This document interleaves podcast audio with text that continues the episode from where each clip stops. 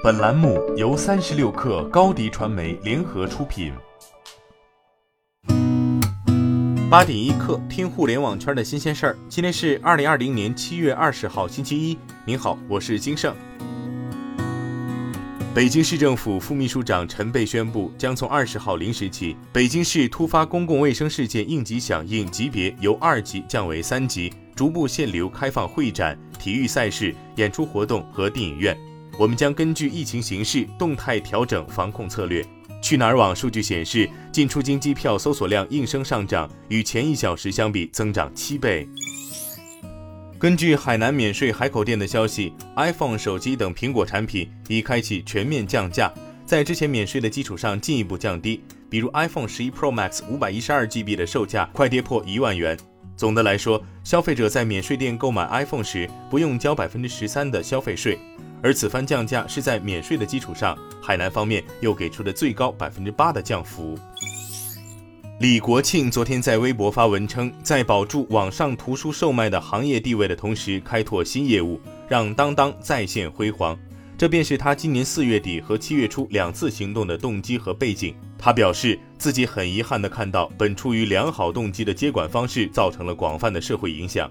在过去几天里，他对此做了深刻的反思。他表示自己会继续前行，带领当当勇往直前，会继续坚持在法律框架下维护股东权益。网易云音乐与偶像组合 TFBOYS 昨天共同发布《日光旅行》概念海报，宣布 TFBOYS《日光旅行》七周年演唱会将于八月二十二号晚在网易云音乐独家上线，同时这也是 TFBOYS 成团七年来首次全线上演唱会。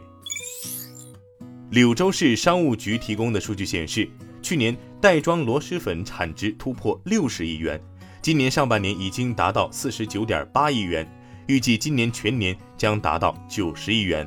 同时，经柳州海关检验合格出口的大概有七百五十万元人民币，是去年出口总额的八倍。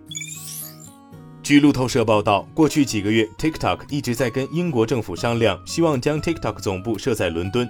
这也是 TikTok 希望跟母公司字节跳动保持距离的战略的一部分，但 TikTok 尚未做出任何决定，其他正在考虑的城市目前尚不清楚。但是 TikTok 今年在加州的招聘活动十分频繁，包括聘请迪士尼的前高管凯文·梅耶尔担任公司的首席执行官。梅耶尔目前在的工作地点在美国。商业内幕消息：冰岛航空宣布将解雇所有的乘务员。从而结束了与机组成员工会自上月开始的劳资纠纷。冰岛航空表示，计划从七月二十号起，让飞行员暂时担任空乘人员的职务，负责监督机上人员的安全。据冰岛本体媒体报道，这是因为冰岛航空未能与代表机组成员的工会组织在员工的报酬上达成一致。今天咱们就先聊到这儿。编辑崔彦东，我是金盛，八点一刻，咱们明天见。